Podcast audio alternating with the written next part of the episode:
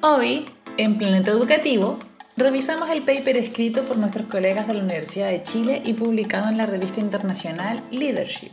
¿Qué hay bajo la resiliencia? Explora la experiencia de los 33 minutos desde los lentes del liderazgo. Además, desodorantes, James A. Caster, el intento de golpe en Washington y Pimienta, la perrita oficial del podcast. Bienvenidos y bienvenidas a Planeta Educativo. Soy Álvaro González desde Valparaíso, Chile, Sudamérica para el mundo. Y al otro lado de la línea, Sergio Galdames. ¿Cuál es el deal con los desodorantes que duran más de un día? Mi desodorante, que no voy a decir la marca porque también es nuestro auspiciador hoy día, dice que dura 48 horas. Hay otros desodorantes que duran 72 horas. ¿Por qué esto es presentado como una ventaja? Es como, uy, qué bacán este desodorante! ¿Qué mensaje le estáis dando al mundo? Hoy mi desodorante me dura tres días. ¿Significa que soy un cochino asqueroso y lo estáis celebrando y encontraste la forma de esconderlo? O, y segundo, no duran eso. ¿ya? El mío de 48 horas no dura 8 horas. ¿ya? Y sé que yo tengo un problema y sí, mis compañeras me hacían bullying en el colegio y en la U y en el trabajo porque mi desodorante a veces me abandona. Sí, lo reconozco y tal vez no soy la mejor persona, no soy el, el, el, la media, pero no deberíamos celebrar los desodorantes que, que, implican que no te hay bañado, que no te limpiáis, que no creí en tu higiene. Sergio Caldames, Villa Alemana. Yo, que, yo creo, Sergio, que tienes un gran punto. O sea, tu desodorante no te puede abandonar. Imagínate que hubiese sido de la pobre Bárbara Blade si ese desodorante la abandonó. La Bárbara Blade la había, la había bloqueado en mi vida. ¿Qué onda? ¿Qué onda la...? ¿Te acordás que antes habían, ¿te acordás que antes habían desodorantes crema como en versión crema. Sí, pues, etiquette, etiquette, sí, sí, sí, sí, sí. sí. Y yo como muchas veces, no, no muchas veces, un par de veces la confundí con eh, pasta de diente. Muy amargo, ¿ah? Muy amargo. esto, esa es como la infancia de todos los que crecimos como entre los 80 y 90, ¿no? 83. Hoy estoy celebrando eh, mi nuevo tatuaje. Dice eh, Cachagua Forever con todos los chiquillos que estuvimos ahí en la, fiesta, nos dijimos, hoy sé que la pasamos tan bien y como homologando un poco la comunidad del anillo, el trabajo de la, del Señor de los Anillos y la, en, la producción de Peter Jackson, todos los que estuvimos en la fiesta nos fuimos y nos tatuamos. Y tú ahora veis mi tatuaje en, en, la cara que dice Cachagua 2021 eh, Forever. Este, este será un gran año, decía. El, el, el tema de la fiesta era hagamos las cosas bien desde el día. No nos importa nadie. Ese, ese era el lema, que así lo gritábamos en la fiesta, como pásame otra piscola, compadre, no nos importa nadie, los pobres valen callampa. Qué buena fiesta. Mira, yo lo, yo creo que lo, lo, único que puedo criticarle a esa fiesta, no es lo único, pero lo que principalmente quiero criticarle a esa fiesta es esa música electrónica tan funada que tenían, pero como, de verdad, yo sé que hay, hay gente que le gusta la música electrónica y la, y la disfruta, no es mi, no es mi jam para nada, pero esa, esa música que está en el video cortito era tan funada, tan funada. Y además había gente usando boinas. Volvieron las boinas. ¿De qué estás hablando? Mira, nosotros cuando estábamos carreteando ahí con los chiquillos en Cachagua, dijimos, hagámosle en serio, ¿cachai? Seamos hardcore. Boinas, buena música, piscola. Eso, ese, es nuestro, ese es nuestro lema. Y, ahí mi tatuaje. ¿Cachai? Que me, me tontamente ayer, estamos en Villa Alemana, eh, íbamos a sacar a los perros y güey, saquemos los perros ya, bacán. Y la Paulina me dijo, no, no podemos porque necesitáis el permiso. Y yo no puedo sacar ese permiso porque no tengo clave única. Porque estuve en otro país, Álvaro, no, no es que sea un, un, un horrendo, no, no he salido, no podía ir al, todos los días voy al, al, servicio, al registro civil y está ahí una fila enorme. No, podido tener, no tengo mi clave única, no puedo salir. Ahora es día estoy preso. Mientras estos desgraciados están carreteando en Cachagua. Te puedo, te puedo dar una noticia que te va a reventar la cabeza. Puedes pedir la clave única vía tele, videoconferencia. Sí, sí González, lo he intentado, pero también me llega el mensaje, ya no se puede hoy día, inténtalo mañana. Ya no se puede hoy día, oh, inténtalo mañana. Así que estoy en, en un loop, en, encerrado en, mi, en, la burocracia y en, eh, un poquito odiando a la gente que no se lo toma en serio. Sí, yo creo que ese es como el gran punto. Eh, por último, pongan mejor música, ¿ya? Había alguien que les puso como una cumbia de fondo y como que mis niveles de indignación bajaron un peldaño respecto de la tontera que hicieron. Pero no vamos a transar la boina, ¿ya? Las boinas llegaron para quedarse, ¿ya? O sea, bueno, si la gente quiere ocultar su calvicie con boina, está bien, está bien. Ya, podía usar una boina, especialmente en verano, especialmente adentro de un departamento tiene todo el sentido del mundo Todo usar boinas, por supuesto, queridos Sí, sí, amigos. y hoy hablando de indignación, ¿viste lo de Estados Unidos el- esta semana? Golpe de Estado. Golpe de Estado. Golpe de A Estado. freaking coup en Washington, D.C. Oye, pero ¿de dónde habrán sacado la idea? No, no, me se, no, no se me ocurre. ¿De dónde habrá salido la idea de caminar por Pennsylvania Avenue? ¿Cuál Capitán América? Ah, Capitán América 2, que ahí entrenaba, por si alguien está perdido dónde era. El, el, Solo para hacer un, un- un resumen, por si alguien está perdido de lo que pasó, eh, hubo un golpe de Estado frustrado en Estados Unidos. Eh, No sé si se habrán Sí, dado si cuenta. No lo, no lo seguían, yo lo seguí, estaba así con las cabritas, así, oh, no, no podía creerlo. Sentí, sentí algo muy de que era un momento épico mundial eh, cuando lo veía, que estaba, oh, estoy en vivo viendo cómo la- el grupo más obeso, mórbido del mundo trata de escalar el uno de los edificios menos desafiantes. Esto no es, pensé como los caballeros del zodiaco, pasando por las 12 casas, de una manera, la peor, todo lo opuesto a eso. Sella corriendo, corriendo, corriendo, este grupo ahí muy lentito, subiendo la- esos peldaños y tratando de, algunos de asesinar al, al, al gobierno eh, presente, a senadores y diputados norteamericanos en, de una manera muy, muy pajera. Tal vez la mejor palabra es pajera. Pero fue, fue todo impactado, estuve bien, Sí. bien impactado de lo, de lo que pasó este, esta semana.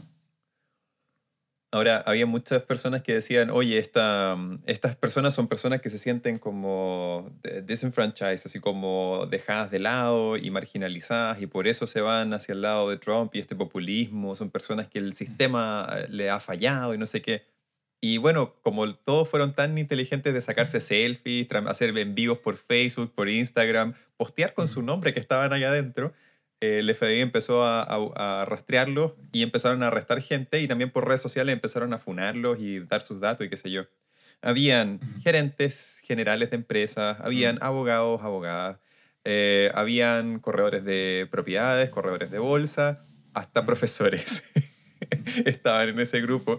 No, salvo, salvo los profesores, pero todos los otros no me parecen como estas comunidades tan marginalizadas y abandonadas por el sistema y qué sé yo. Entonces, también como que desmitifica mucho acerca del trompismo y, y quiénes son estas personas que se sienten como tan eh, como entitled, dicen los gringos, como, como que ellos merecen eh, que, que las cosas sean al modo que ellos quieren y ellas quieren. Y es muy, muy interesante como ese fenómeno que los llevó a, a cometer un, un golpe de Estado casi sin darse cuenta que lo estaban haciendo. Eh, no sé si viste la entrevista a esta chica que salía como llorando del- de la cuestión y le preguntan qué le pasó y dice, no, me, me, me rociaron con gas y, y qué sé yo, y estaba así como impactada que le habían rociado con gas en la cara y le, y le dice, ¿pero qué estabas tratando de hacer?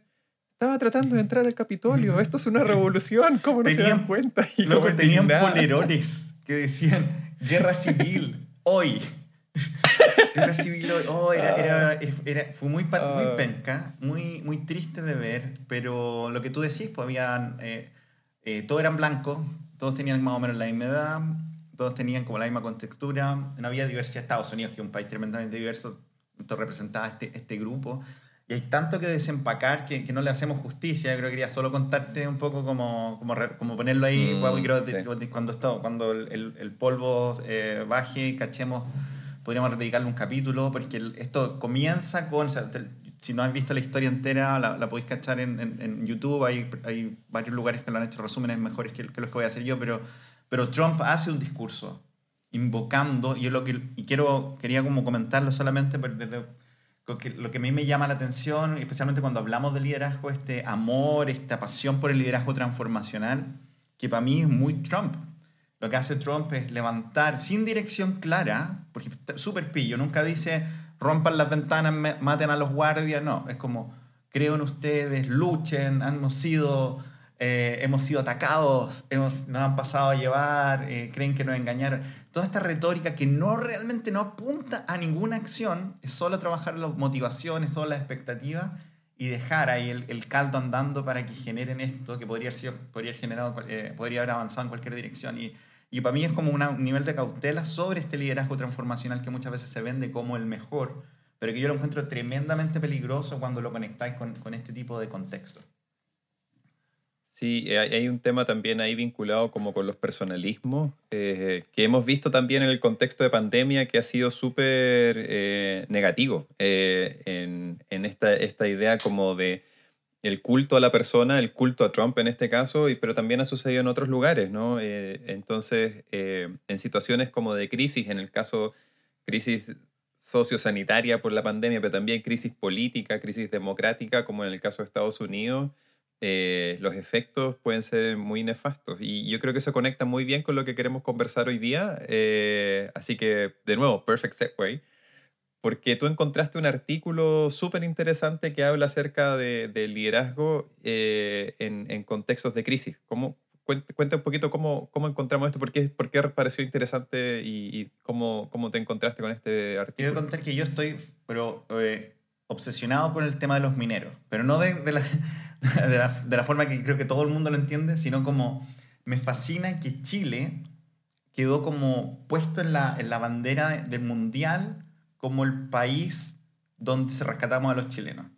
Esto fue, para los que nos, esto fue hace 10 años, más de 10 años ya, que, que, que, tuvimos, que todos los chilenos saben esta historia, así que no lo voy a replicar, pero para mí me llama mucho la atención que, no sé si cómo lo viste tú, pero de, de que afuera de Chile se conoció Chile por primera vez por el tema de los mineros. Para muchas personas que no saben dónde está ubicado, está en la retina porque estuvo eh, proyectado en las noticias, en, en, en el, como en el zeitgeist del mundo, la idea de que Chile tenía mineros encerrados por mucho tiempo y que los rescató y los 33 y el papelito cuando fui a Australia, la australianos no tenían ni idea de Chile, pero todos sabían de los mineros de Chile. Y fuera como un excelente conversation starter.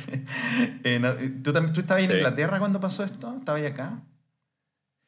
Me parece que estábamos de vuelta recién, o estábamos, o estábamos en los últimos meses allá terminando, en Londres, terminando el, doctorado. No me acuerdo en qué mes fue esto, eh, pero eh, me recuerdo que el eh, ¿cómo se llama? Agosto, 5 de agosto del 2010.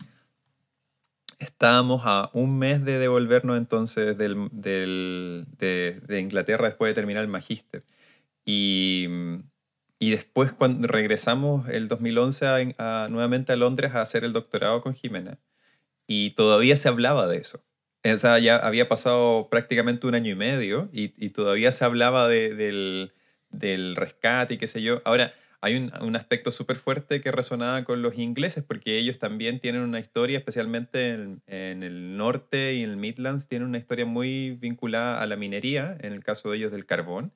Em, y, y, entonces como que fue muy impactante también como el hecho de, de poder rescatarlos prácticamente sin ninguna, sin, o sea, con, con con tanta velocidad y con poca dificultad, a pesar de que fue súper mm. difícil, obviamente, pero, pero nadie se esperaba que fuera tan exitoso el rescate. Em, y, y, se acordaban perfectamente, y bueno, pasó todo este tema también de Piñera haciendo el tour, por regalando piedritas de las minas, que fue como tan, tan vergonzoso. qué, vergüenza más grande. Como no, ahí está tu presidente nuevo con el papelito, en la bolsa Ziploc. No, por favor. No lo muestre, no, lo muestre. presidente, si una persona que le dimos este cargo medio honorífico, así como honorario, como de loco, no.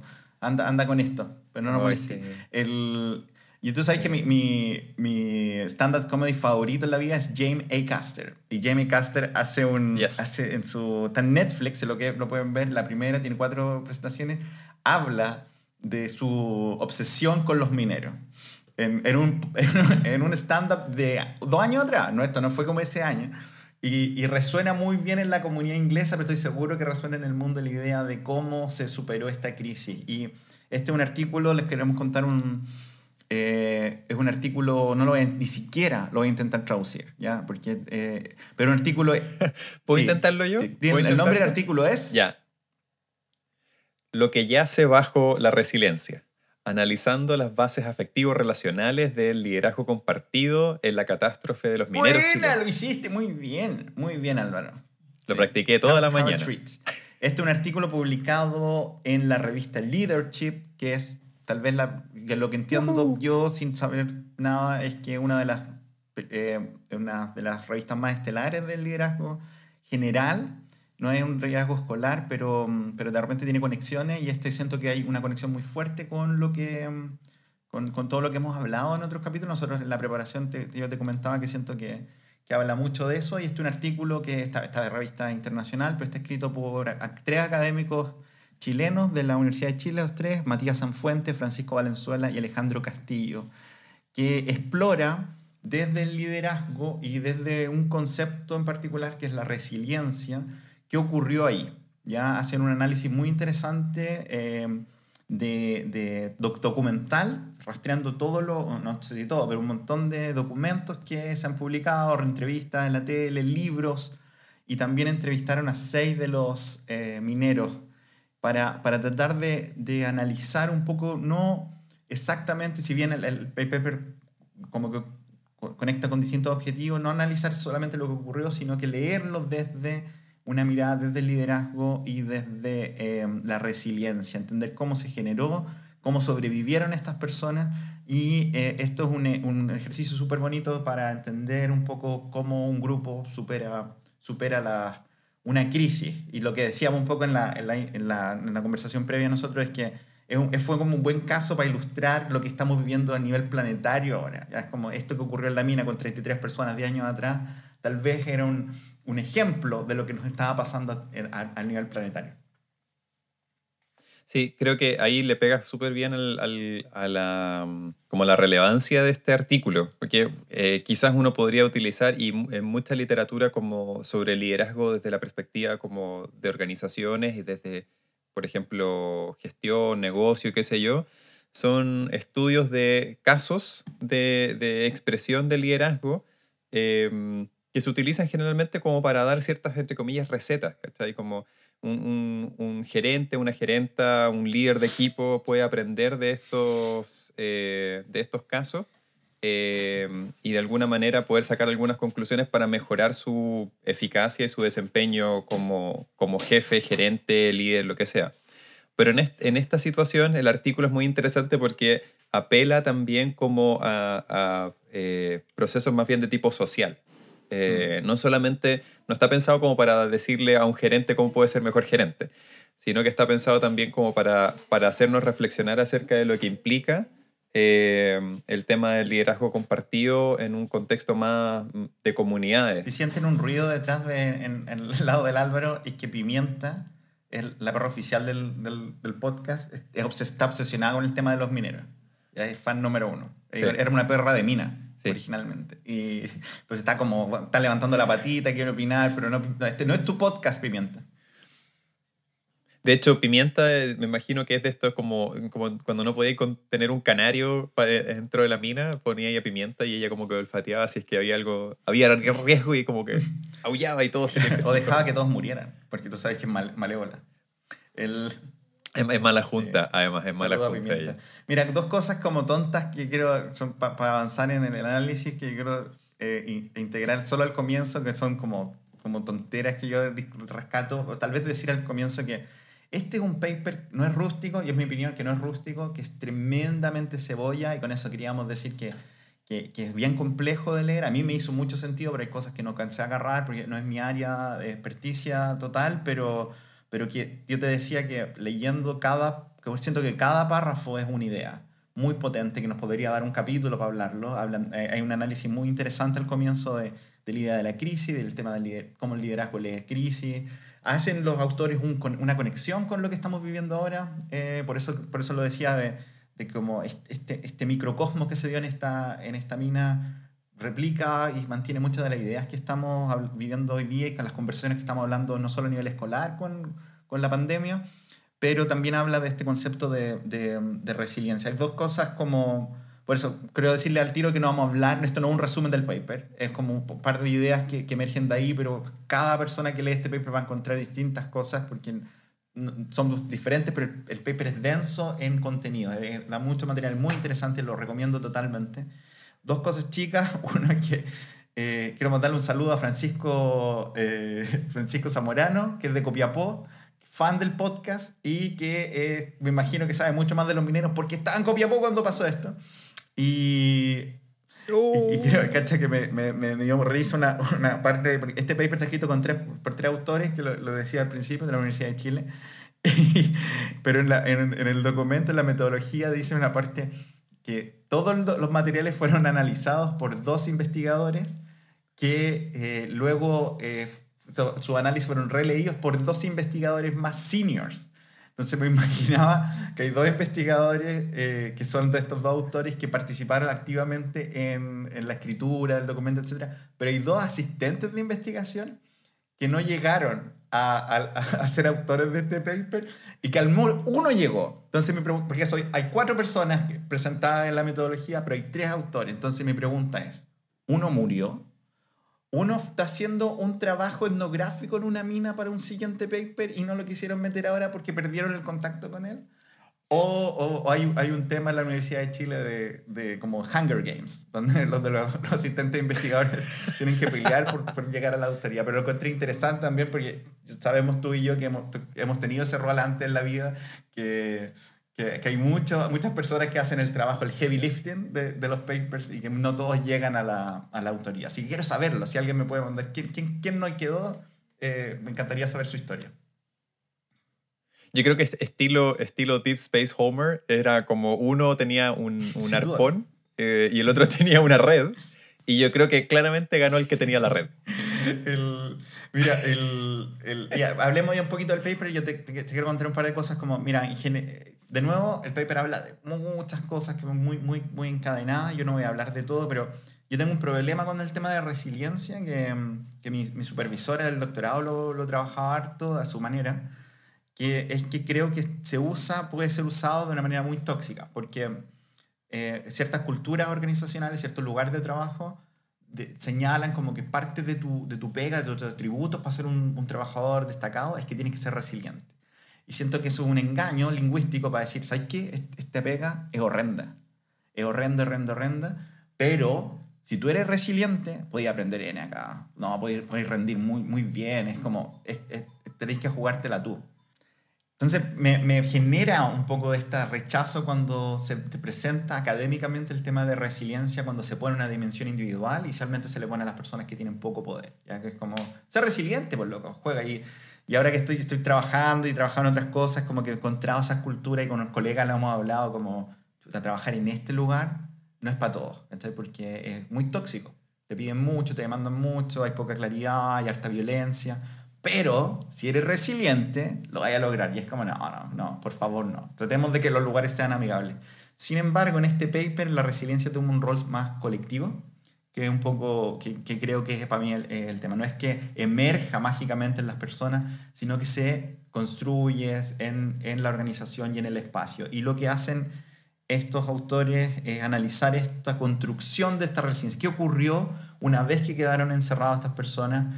Que, mm, que, les permitió sobrevivir. ¿ya? Y hay, una parte del, del paper que hablan de, del proceso, la, como una narrativa desde que pasa hasta que terminan, y una segunda etapa donde identifican los elementos que facilitaron que esto ocurriera. Sí, yo creo que ahí es súper interesante porque el vínculo con liderazgo se hace justamente en eso, ¿no? Ellos eh, describen el proceso de, como de autoorganización dentro del grupo que quedó atrapado en la mina, como un proceso de distribución de liderazgo y ese proceso de distribución de liderazgo eh, está so sobre la base de ciertos procesos que ellos le llaman afectivos relacionales que permitieron activar esa capacidad de resiliencia colectiva. Entonces no era que eh, muy, muy no, no, sé si muy distinto, pero un poco, un poco diferente a como lo presentan, por ejemplo, en la película acerca de los mineros en Chile, donde está Antonio ¿No viste Banderas. la peli? ¿No viste y de hecho, peli? Tenéis que verla. Antonio Banderas hace, hace, un, hace un papel de chileno muy creíble, muy, muy creíble. Oye, y, y entonces el, hasta el CHI le sale muy chileno. Chuck, sale Chuck eh, Norris ahí, ¿o no? No, no. sí, ¿No? Ah, no. Sí, parece que ¿Sí? sale Chuck Norris. ¿No? ¿Sí? Vamos a tener que chequear. Eh, pero es interesante lo que mencionabas tú, porque a diferencia de, las teorías psicológicas tradicionales que hablan acerca de la resiliencia como un proceso cognitivo individual, eh, desde aquí, como decías tú, se ve como un proceso organizacional que permite de alguna manera, como ellos lo definen ahí, como ajustar, mantenerse o recuperarse como de, estos cambios de largo plazo de estas crisis y que al mismo tiempo activa estos recursos en las personas. Entonces, eh, igualmente es un proceso que no es lineal. Uno no podría decir que eh, la resiliencia parte de, lo individual y va a lo organizacional o viceversa, sino que más bien es recursivo. Y, y ahí la recursividad está dada entonces por los procesos más bien de tipo afectivos relacionales que permiten que exista una distribución de liderazgo o un, o un liderazgo de tipo más compartido. Sí, de nuevo, y sorry por la redundancia, pero de, de, creo que esto es un súper buen ejemplo de, de cómo, la, cómo las escuelas podrían rescatar ciertos elementos, no solo las escuelas, sobre cómo trabajar en crisis. ¿ya? Esto fue una crisis bien focalizada, que tuvo un inicio, tuvo un fin, eh, que dependía la, la, vida de, la vida de las personas que estaban ahí, dependían de que esto ocurriera, que pudieran encontrar una forma de liderar y administrar los recursos que tenían. Y que creo que es literalmente lo mismo que estamos viendo una escala masiva ahora en, en el planeta con la pandemia. Y no lo, lo, digo no solo en las escuelas, porque también lo he sentido en, mi, en, los, en los, equipos de trabajo que, estoy, que, que he participado en este tiempo de pandemia como algunos tienen esta capacidad y algunos no, de decir, ¿sabes qué? Las lógicas, y esto es como para mí el spoiler de, de, de, de esto, es que cuando trabajáis en crisis, las lógicas de liderazgo, de administración, de orden, de jerarquía, se tienen que revisitar. ¿ya? Y, y si, independiente si esto es un cambio para siempre, pero si esto es un cambio temporal, como lo que estamos viviendo ahora, es necesario pensar que rutinas, prácticas, relaciones de poder, sistemas de comunicación tienen que revisitarse y esto es parte un poco de lo que encontraron. Yo te, te quiero proponer, Álvaro, que, que, que, avancemos en dos puntos. Uno es que tú, tenías un, tú tuviste un crash con un, con un, un crash como de, de, de, que te enamoraste de una tabla, de una figura que tienen en la página 8 del paper, y yo quería hablar del, de, la, de, la, segunda tabla. Entonces, tal vez podemos comentar en, muy rápidamente, eh, tú primero, qué viste en esta tabla sí. y yo, después me paso a la, a la segunda etapa. Sí, no, quick recap solamente sobre el tema de Chuck Norris. No, no, no. sale en la película, pero ojo, está Lou Diamond. No, James. Brolin, el papá de Thanos. ¿Y James Brolin. Thanos. bueno, en la página 8, bueno, estamos leyendo el paper. El paper está numerado eh, de, de, manera quizás diferente a cómo va a estar más adelante, porque no está todavía en, eh, asignado a un volumen ni a un ni a, ni a, un issue, así que, pero le van a cambiar los números. Pero en la página 8 del PDF, para que el, quienes vayan siguiendo la lectura, eh, hay, un, hay un resumen súper interesante que le llaman, que es la figura 1, que es la narrativa de la crisis. Entonces presentan una gráfica que es lo que hicieron como un poco la reconstrucción a partir de los documentos, de las entrevistas, de los videos y de, de las entrevistas que hicieron con, eh, con estos seis de los, de los 33 que, que quedaron atrapados ahí. Ahora, es interesante porque el proceso, como metodológicamente hablando, el proceso de reconstrucción de un evento traumático que sucedió hace mucho tiempo, que además fue tan mediático, es, mm. es complejo. Eh, hay muchas cosas que ya en cualquier tipo de investigación, cuando uno le pide al, al, a las personas con las que está hablando que, que recapitulen mm. o, que, o que recojan de su memoria algunas cosas, siempre hay una, un efecto como de selectividad en lo que tú te acuerdas y en lo que eh, de alguna manera olvidas o decides olvidar. Eh, y en función también de las preguntas que te hacen, ¿cachai? Eh, seguramente, tal como lo mostraba la película, el, el, las relaciones entre, dentro del grupo es, tuvieron siempre un, un, alto grado de ansiedad y tensión, y eso aparece en, en mm. la narrativa aquí también. Pero quizás hay otras cosas que no quedaron ahí puestas, como en, ni, ni, en, ni en los eh, registros de prensa, ni en estas entrevistas en profundidad que se hicieron. Entonces, también es muy importante eh, la habilidad que puedan tener las y los investigadores para poder ayudar a las personas a, a, recuperar algunas de las ideas y algunos de los eventos que te permitan explorar con mayor profundidad un, un evento tan sí, complejo. No, es, bueno, es, bueno, el punto y, que, que, que, señalas como metodológicamente, porque esto no lo vemos muy seguido eh, a este nivel con algo, como tú decís, tan conocido, pero también tan desconocido como que jugar con, con, con los gaps de lo, lo, que se sabe y lo que los documentos muestran y lo que las personas que estuvieron ahí ven es, es, es tremendamente complejo. No me sorprendería que se demoraron harto rato en, en analizar toda esta información.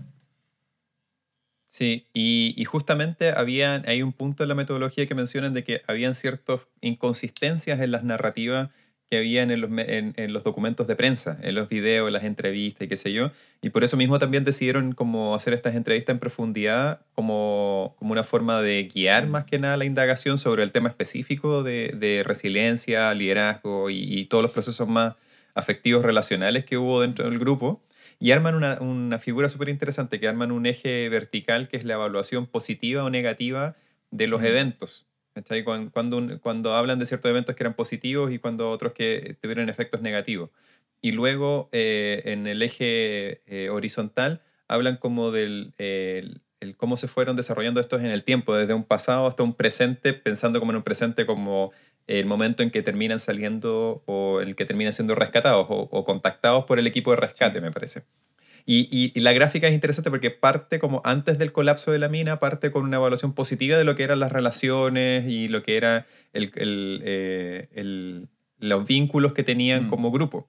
Al momento del colapso de la mina y la, y la ansiedad producida por, por la crisis y el estrés producido por la crisis, eh, esta evaluación va pasando el tiempo y esta evaluación se vuelve negativa de las relaciones y todo eso eh, pero hay como, un, hay como un bounce, hay como un rebote en, en la gráfica. Esta es una gráfica que tiene una forma de V, eh, porque mientras va pasando el tiempo va empeorando un poco la situación relacional y las, y, la, y las vinculaciones, pero llega este momento de rebote como de crisis máxima en que el grupo de alguna manera encuentra una forma de adaptarse a estos estresores, a esta crisis, y esa forma de adaptarse eh, es lo que genera la base como de este liderazgo compartido que les permite de alguna manera manejar estos procesos emocionales tan intensos, distribuir un poco la carga emocional, eh, concentrarse en la búsqueda de soluciones, mantener la cohesión social dentro del grupo hasta el momento del contacto con el equipo de rescate. Siempre teniendo en mente de que tenían que estar preparados para cuando eh, los rescatistas se pusieran en contacto con ellos y los encontraran dentro de la mina. Entonces es muy interesante cómo en una figura logran eh, sintetizar lo que es la narrativa del, del evento. Tiene una cuestión muy, muy bonita, porque la B corta que tienen que puesta ahí. Y ahora me, me, distraje N porque, no sé, suenan diferentes. Las B. ¿Tú las, tú las, las, las decodificas diferentes? Sí, pues. Soy un tonto. Es que yo debo tener un problema, sí. debo tener un es tumor. Que... Es como para mí, los tengo como que cacho menos sonido. Estaba hablando con un amigo músico y es no, que no, es la, yo creo que no, no sé escuchar. Es que yo, nosotros todos pronunciamos la, la, B y la B como igual. Eh, siempre hacemos, siempre hacemos una, una V, yo creo, en yeah. Chile. Y, y um, tratando de mejorar mi, mi, pronunciación en inglés, tuve que forzarme a pronunciar la B y la B distinto. Sí, no, sí, ¿Con dientes o no, con labios? No me acuerdo. La tía Beatriz. La tía Beatriz nos, nos tenía todos sangrando. todos, sang, todos con, la, con la pera, así como sangraron. La, con, Mordía. Invierno. Invierno. Y, y todos, te juro, todos con sangre. Y era como, tía Beatriz, como, cálmate. nunca, no, nunca vamos a necesitar estabilidad. Y aquí estoy yo, 20 años después, sin poder entender la diferencia entre la B corta y la B larga. El el problema es que le decía ahí tía Beatriz por, por los dientes, oh, por eso te salía sangre. De hecho, se llamaba como. De, de, otra forma, se llamaba Carolina, pero se ponía el nombre solo con, con B a propósito. Pronunciaba Carolina con B, ese, ese era el problema. El, el, bueno, porque la, la, B corta que tú decías, la V que tú decías, eh, también es, es, muy. Obviamente, es un, es un, un callback a, a, a, la, a, la, a estar fuera de la mina caer al, al, al fondo y claro. salir, y pero muy, me imagino esa reunión de estos investigadores. Ah. Como, ¿Te imaginas? Usemos como una T. No, no, no, la T no, no, porque no. Usemos una B corta. ¡Oh! Así como, no puedo creerlo. ¿Quién se le ocurrió esto? Es la mejor idea ever. El, el, eh, eh, bueno, y el, el, cuentan esa historia, esta es la primera parte del paper, como cuentan, reco, recogen esto y después cuentan un poco el análisis que hacen de estas cosas. Me gustó la metodología algo que sé que lo veo súper poco, pero es que en la relación y no, no, no, vamos a discutir el tema de Grounded Theory que dicen que, que, adoptan, pero me gustó que hay un párrafo súper interesante que, que, yo lo creo totalmente, que está en, todas las, en todos los papers, pero no siempre está explícito, que es un poco el juego que dicen, mira, lo que usamos es los documentos que tenemos, esta información, esta set de teorías, y lo que creemos como investigadores, nuestra subjetividad. Este, este es el, el triángulo del análisis que todos los papers más o menos tienen, información, teoría y, y, como subjetividad del investigador. Y creo como que está en esta historia, ya como que está claro como, cómo leyeron estas tres personas o estas cinco personas o estas cuatro personas. ¿Qué pasó con esa cuarta persona? ¿Qué pasó? Eh, no. No, no, sobre, no sobrevivió. El, pero, pero ¿cómo, ¿cómo llegaron a esto? Y esto a través de lo que yo, yo diría más un análisis temático, más tradicional, más, más Clark Brown, pero en Grand Theory llegan a estos tres temas que tú ya lo, un poco lo, lo, lo, introdujiste recién, que es la, la autoorganización, la colaboración y el cuidado mutuo. Y mientras los discutimos ahora como unos cinco minutos, yo quiero invitar a la persona que está escuchando, que trabaja probablemente en el mundo escolar, a que vea si estos tres elementos le hacen sentido en su trabajo ya sea en una escuela o en una universidad, donde cree que están, donde, sea donde están, eh, porque para mí me hace mucho sentido sobre, de nuevo, pistas, orientaciones de temas que parecen obvios pero que no son tan obvios, porque para mí el tema del liderazgo distribuido, que lo discutimos en el Face Off la otra vez, es que yo amo el liderazgo distribuido, pero creo que se usa como recurso lingüístico para decir cosas que no son como no, esta escuela, o sea, lo que más tenemos es liderazgo distribuido, ¿cachas? De esa persona, esa, persona hace toda la, toda la parte administrativa. Liderazgo distribuido, pum, pum, pum. Y, y, creo que es una habilidad tremenda, es una, siento que es una habilidad, ¿ya? Como que es muy difícil de desarrollar. No es fácil tener, yo como líder, generar liderazgo distribuido en mi organización. Y creo que el análisis que hacen estas tres personas, o cuatro personas, muestran cómo, cómo se van alimentando estos elementos y yo siento que no solo hablan de la mina, sino que hablan de, de cualquier organización, cualquier espacio que entra en una crisis. Sí, yo siento que ahí, ahí quizás podemos como aprovechar de, de, pensar en, o sea, de comentar cuáles son los procesos que ellos identificaron para manejar la crisis en el relato de los mineros, ¿te parece? Porque creo que, creo que calza un poco con lo que estáis mencionando también, porque bueno, una de las cosas que ellos hicieron eh, a partir de la, de la, indagación es que obviamente no les interesaba todo, no les interesaba, por ejemplo, el, eh, como el, el, efecto más de resiliencia individual, ¿cachai? Entonces, obviamente el, el análisis de, de, esta, de, estos materiales se concentró en estos aspectos más de tipo eh, grupales o de equipo. Entonces, a partir de eso, a partir de como de ciertas ideas que fueron encontrando, y aquí estamos pensando más bien en, en la figura 2 que está en la página 11, eh, fueron reconstruyendo como eh, procesos que están a la base de cómo se distribuyó el liderazgo eh, entre este grupo cuando estaban atrapados. Y identifican tres procesos, un proceso como de autoorganización que tiene que ver con la toma de decisiones democrática, y ahí hablan un poco cómo se distribuyeron tareas, armaron grupo subgrupos asociados a, por ejemplo, eh, el resguardo de la, de la, salud, el otro de la alimentación, el otro como de, de mantenerse activo, eh, porque había también ciertos temas como de cómo, cómo, mantenemos, cómo nos mantenemos físicamente bien, ¿no? Em, está el tema de la colaboración, que, que, era como un trabajo compartido, como eh, muy asociado, y esto es súper interesante, lo dicen los autores aquí, hacen como el link, esto está muy asociado también a, lo, a, la, a la, historia como de sindicalismo eh, minero mm. en Chile. Eh, estas formas de, de, de, de, trabajo, primero de, decisión democrática más asambleísta y después también como de colaboración basada un poco más en valores, de, apoyo mutuo y qué sé yo. Y el tercero que tiene que ver con, le llaman eh, cuidado mutuo, eh, y, ahí se enfoca mucho más como en, en, el apoyo más de tipo fraternal, una cosa como, dependo de que si tú estás bien, yo puedo estar bien. Y si yo estoy bien, tú también puedes mm. estar bien. Eh, y estar bien en el sentido como de bienestar, de sentirse activo, de sentirse eh, de alguna forma capaz de poder hacer las cosas y qué sé yo. Entonces, esas tres cuestiones como que las colapsan en esta idea de liderazgo compartido, que es una visión muy distinta, tal como tú decías recién, a lo que tradicionalmente se entiende en el contexto educativo, que es como eh, tenemos 11 cosas que hacer o 12 cosas que hacer y somos cuatro personas, entonces tres para cada uno y, estamos distribuyendo el liderazgo. Eh, eh, al, al, hacer ese ejercicio como de repartir tareas como en base como a una división matemática simple, como que se pierden estos procesos como de autoorganización, de colaboración y de cuidado mutuo que se encontraron en este caso. Sí, me hagamos el ejercicio, quiero, quiero invitarlos a revisitar estos tres conceptos de nuevo, ya que hiciste una, una excelente introducción, como qué pasó en tu lugar de trabajo, ya como pensando como ejercicio de, de la persona que nos escucha. Ya, para mí el tema como de, paraguas en relación a esto es que no es una tarea, una responsabilidad, un evento, una práctica normal. Aquí ocurrió algo anormal, ya algo extremo, y quedan encerrados en este lugar. Como en la pandemia. No es normal que esta enfermedad nos tenga en cuarentena acá y nos obligue a carretear en Cachagua. Es, es algo extremo.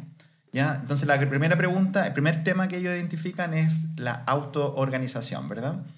Y esto significó, mira, aquí estoy leyendo lo que dice la tabla, que dice, nadie es un jefe, somos todos líderes. Y esto yo nunca lo veo, en nada, en, esta cuestión de la pandemia, en los trabajos que he tenido en este tiempo.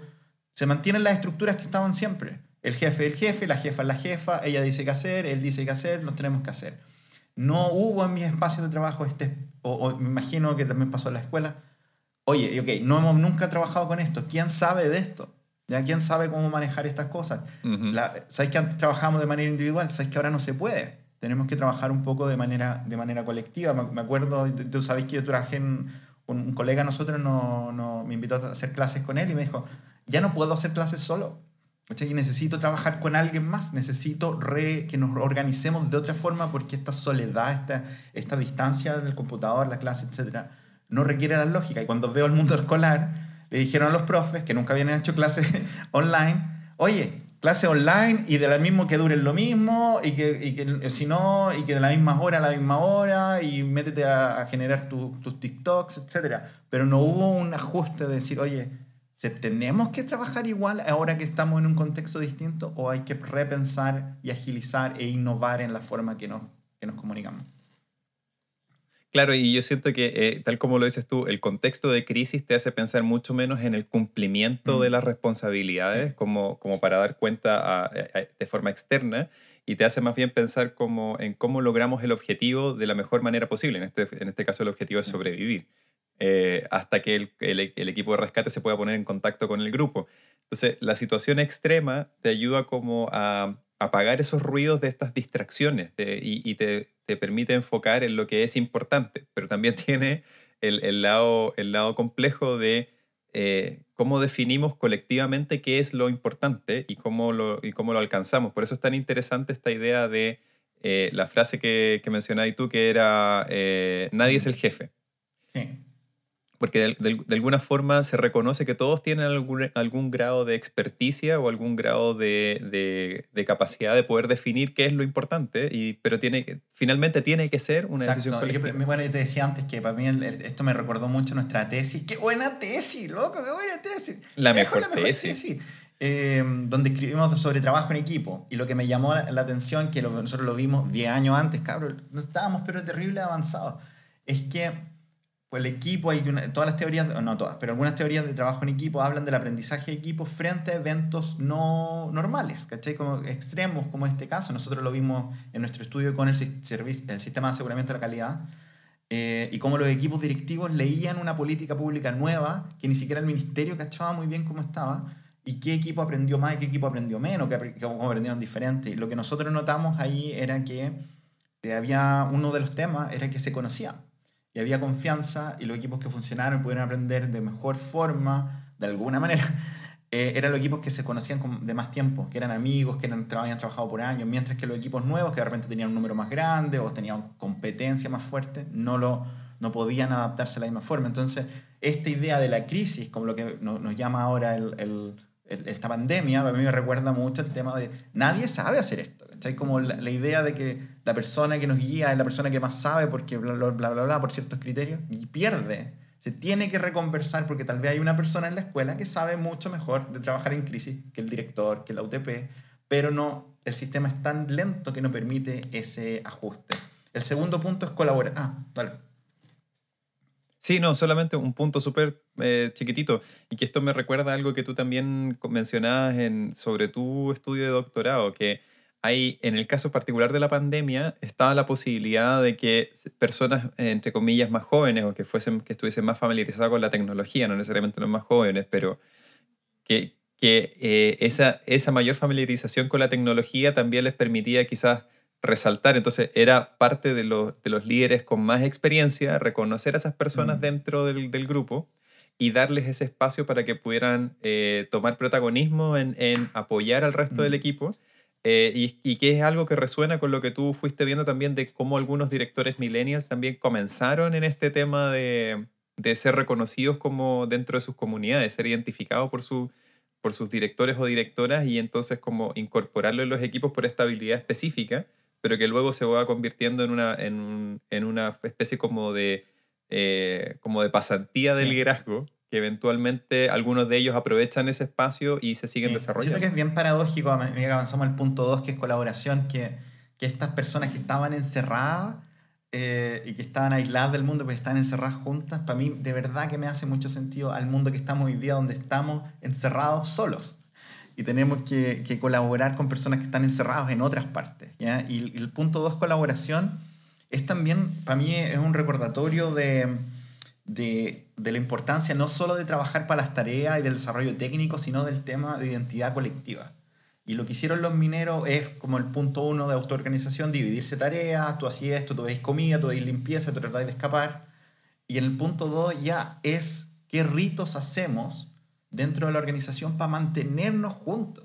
Y, y eso no es técnico, ¿ya? no es un tema de hoy, no, ya no, no el Zoom, deja explicarte el Zoom para poder hacer las clases. No, no es como yo que soy de la Universidad Católica Valparaíso, me siento parte de la universidad ahora que no voy a la universidad, ahora que no, que no uso esos baños, que no voy a ese comedor, que no veo a nadie, que no usamos la ropa que usábamos antes, que estoy en pijama haciendo esto. Me siento conectado y los mineros hicieron cosas para recordarse continuamente que eran un grupo. Y aquí hay un, un ejemplo, uno de los ejemplos es que había una persona media, media pastoral, como fuiste tú Álvaro González alguna vez, eh, que me imagino que rezaban, me imagino que, que, que, oraban, se, tenían ritos, se juntaban dos horas a, como a vacilar, así solo como a, a sentirse como grupo. 33 personas que no podían, no, hay una idea muy clara que no podían competir por recursos, no podía que alguien encontrara un, un, un bidón de agua que se lo dejara para él. Tenían que llegar a, a, a, valorar al otro y valorar esto colectivamente. Y eso no es azar o no ocurre, no solo queda el espacio, sino que se construye aquí habían personas que estaban muy atentos a decir, somos los 33, somos los 33, y esto es lo que hacemos, y esto es lo que creemos. Uh -huh. Siento que ahí hay un, un reflejo, o sea, un, una presentación, un ejemplo súper interesante en la página 13 que dice que tenían estos espacios, se reunían dos veces al día, más o menos como obligatoriamente, tenían que estar todos en estas reuniones. Y esas, esas reuniones pasaron como, de, como más como de coordinación para cuestiones operativas a eh, espacios donde eh, abordaban eh, conflictos, mm. peleas, ansiedades que, lo, que el grupo mm. sentía. Entonces es súper interesante pensando, por ejemplo, en los consejos de profesores. ¿Cómo pasáis de unos consejos de profesores que son súper operativos, como que tradicionalmente lo, los profesores le llaman administrativo, consejo administrativo y consejo técnico, y más bien pensar en el Consejo de Profesores como un espacio donde eh, tanto lo administrativo y lo técnico se juntan, porque no los podéis separar artificialmente, ¿no? Eh, pero, pero desde la perspectiva de abordar problemas, ¿cachai? Abordar situaciones desafiantes, eh, tomando en consideración tanto la dimensión administrativa como técnica, pero no con el foco de, de como, entre comillas, pasar la, la, la tabla de temas, sino que con el foco de eh, abordar eh, situaciones mm. desafiantes. En el caso de los mineros, lo, extre lo, extremo era cómo manejar la ansiedad que a veces generaba Exacto. roces, conflictos, peleas, violencia. Eh, pero en el caso de un, del día a día de un colegio que está viviendo una situación de, de, crisis como la pandemia, de tener que trabajar a distancia, generalmente se presentaron y se tienen que haber presentado instancias de ansiedad, de estrés, mm. de, de frustración, de sobrecarga.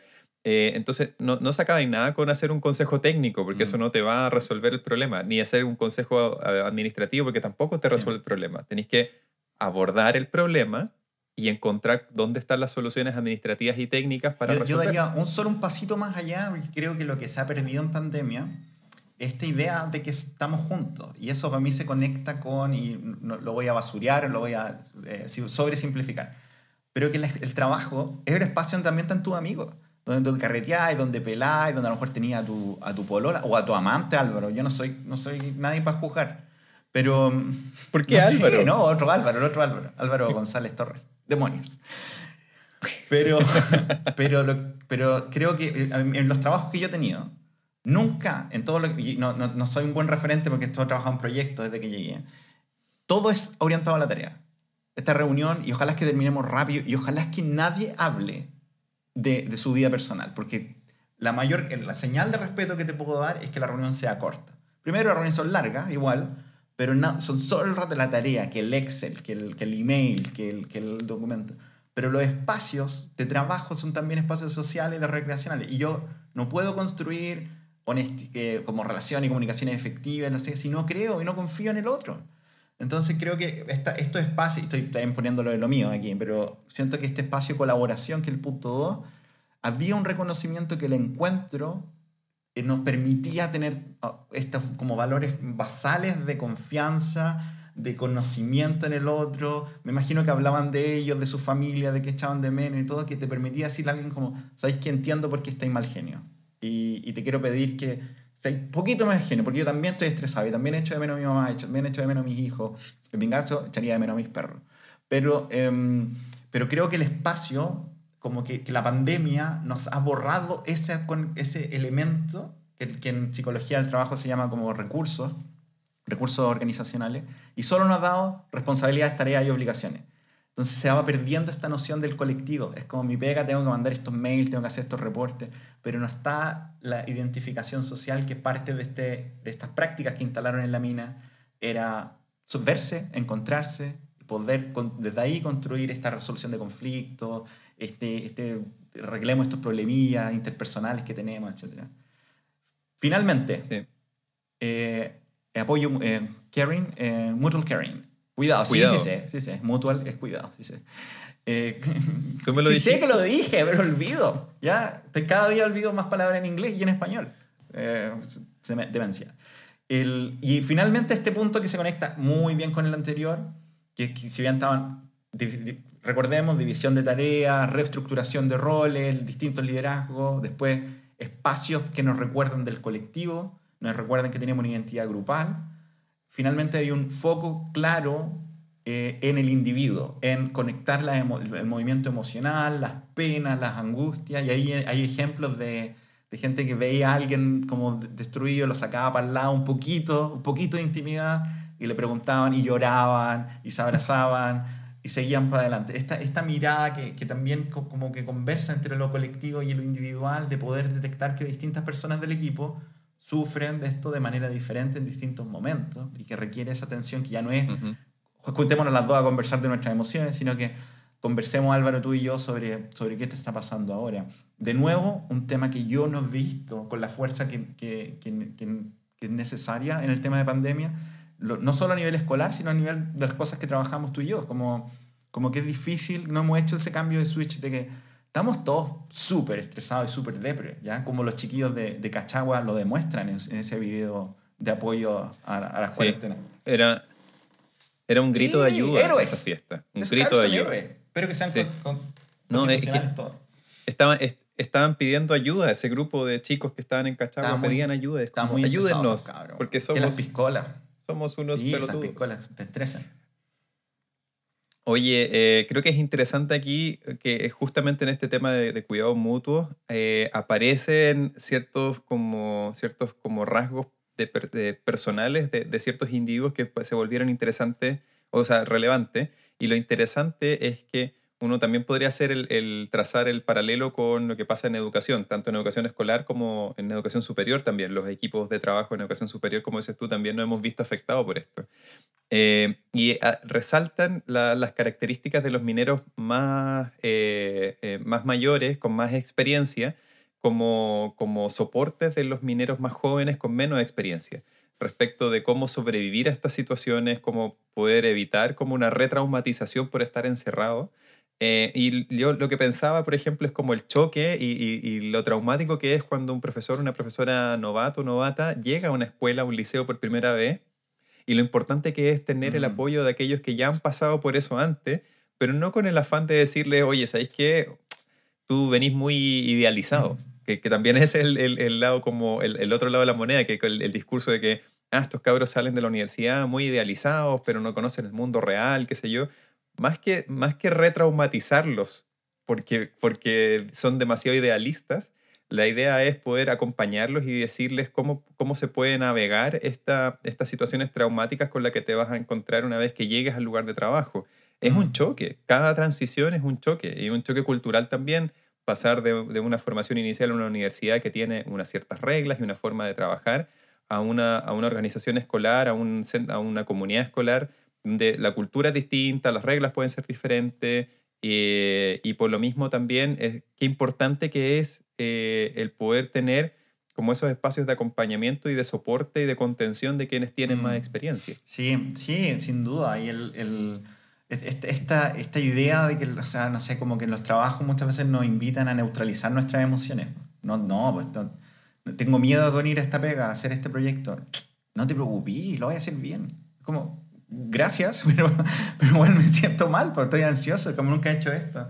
Y esto, de nuevo, este, este microcosmos de la mina nos permite, creo, ilustrar estos elementos de un grupo que fue tremendamente efectivo. Todos salieron, ¿ya? los 33. Y, mm, y creo, que, creo que es una invitación también a repensar cómo entendemos este liderazgo distribuido en momentos de crisis. Estamos en crisis y nos quedan seis meses más por lo bajo de, de un mundo eh, peligroso. También es una invitación, y de nuevo es injusto, porque yo, se yo pienso en directoras, pienso en directores, pero esto es una pega que debería venir de más arriba, debería decir, oye, ¿sabes qué? Esto, preocupémonos de cómo estamos, preocupémonos en serio de cómo están nuestros profes. Yo solo lo, único que he escuchado es que nadie se preocupa y que nuestros profesores están tremendamente dañados. Están tremendamente dañados que es después de este año de aislamiento, de pérdida de sentido, de sobrecarga laboral y que estos eh, tres elementos que hemos revisitado hoy día en este paper, no, la verdad que no, no, han estado presentes al nivel que deberían estar. Sí, yo solo quiero destacar que particularmente respecto a este tema de- del cuidado mutuo, los autores citan eh, casi exclusivamente en como al pensar en este tema a eh, investigación en, en educación, que es súper interesante, especialmente este tema como de el liderazgo compartido como un liderazgo híbrido, eh, donde eh, tenéis como estas figuras centrales, ¿cachai? Que generan como esta adhesión y que son como que tienen más experiencia y que aportan un poquito más. Eh, ahí identifican, por ejemplo, a, a- a dos personas de, de los mineros, eh, pero que al mismo tiempo e- esas figuras centrales, como que dice ahí, toma- se hacen cargo de ciertas cosas que el grupo no puede hacer por sí mismo, pero para que el grupo funci- siga funcionando como Mm. grupo. ¿no? Entonces, eh, eh, es, es bien interesante que eso como que viene más de la investigación en educación eh, y mucho menos de la investigación que los autores escogen estas referencias y no escogen referencias, por ejemplo, de investigación en, en, en gestión, en negocios o en, teoría organizacional más en general. Es súper bueno ese punto, porque estos son, son tres académicos de la Facultad de Economía y Negocios de la Chile. Y, y Matías Sanfuente, que estuve haciéndole un poquito de, de spy, eh, es, es psicólogo. Es psicólogo como, como nosotros. Yes, tú fui a verlo a la casa. El, pero, mm, pero es interesante, claro, que estos temas, con, con un colega una vez hablábamos de qué le aporta el liderazgo educativo al liderazgo, y creo que ahí hay, hay hartos temas de, que se han desarrollado principalmente en contextos educacionales y que están, están, están liderando, porque la escuela tiene estos, estos elementos culturales, emocionales, le- lo hemos mirado con más atención que tal vez en una empresa, que en tu, tu Amazon, que en tu, que en, que en tu Falabella, etc. Eh, oye, para despedirme quiero decir solo que mi, mi minero favorito es Jorge Galleguillo.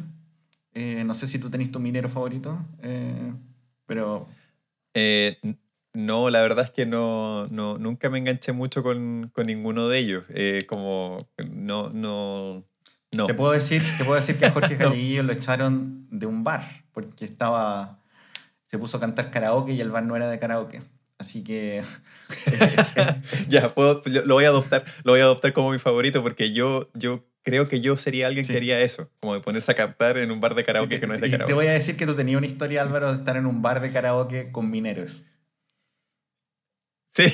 ¡Oh! Dejemos esa historia para después, para, para el Patreon. O al menos, o al, al menos, tal, sí, para el Patreon. Tal, tal vez no era karaoke, tal vez era como Burlitzer. Pero el- básicamente lo mismo. Solo voy a decir el tráiler. Álvaro fue altamente deseado por un grupo de mineros en Rancagua. Altamente deseado. Fin del, fin del comunicado. Eh, nos despedimos eh, de- de- Hoy- en este capítulo sí. Mineros, Liderazgo, Resiliencia. Sí, me encantaría saber, vamos a poner el, el artículo en la página para que puedan acceder. Si tienen problemas de acceder, nos cuentan. Es bonito tener, un- encuentro súper interesante que nuestro, este, este paper de máximo nivel escrito por investigadores chilenos sobre un tema chileno, creo que hay harto que aprender y creo que de verdad es un, un paper excelente y, y lo invito a ver, a leerlo, porque van a sacar conclusiones seguramente ustedes que, que nosotros no vimos. Así que por favor cuéntenos qué piensan, qué opinan. Eh, nos pueden ubicar en Twitter, yo estoy en arroba Sergio Caldames. Y yo estoy en arroba Álvaro González T y este capítulo va a estar disponible en todas sus plataformas favoritas eh, para que lo puedan escuchar y nos recomienden a sus amigos. Disculpen por pensar que Chuck Norris estaba en, en la peli, no sé por qué creí eso. Eh, nos despedimos, nos vemos la próxima semana. Ok. Adiós. Gracias por escuchar este capítulo de Planeta Educativo. Puedes encontrar más capítulos y otros recursos en www.planetaeducativo.cl. Y no olvides que puedes suscribirte a Planeta Educativo en Spotify, Apple Podcasts y Google Podcasts. ¡Nos escuchamos!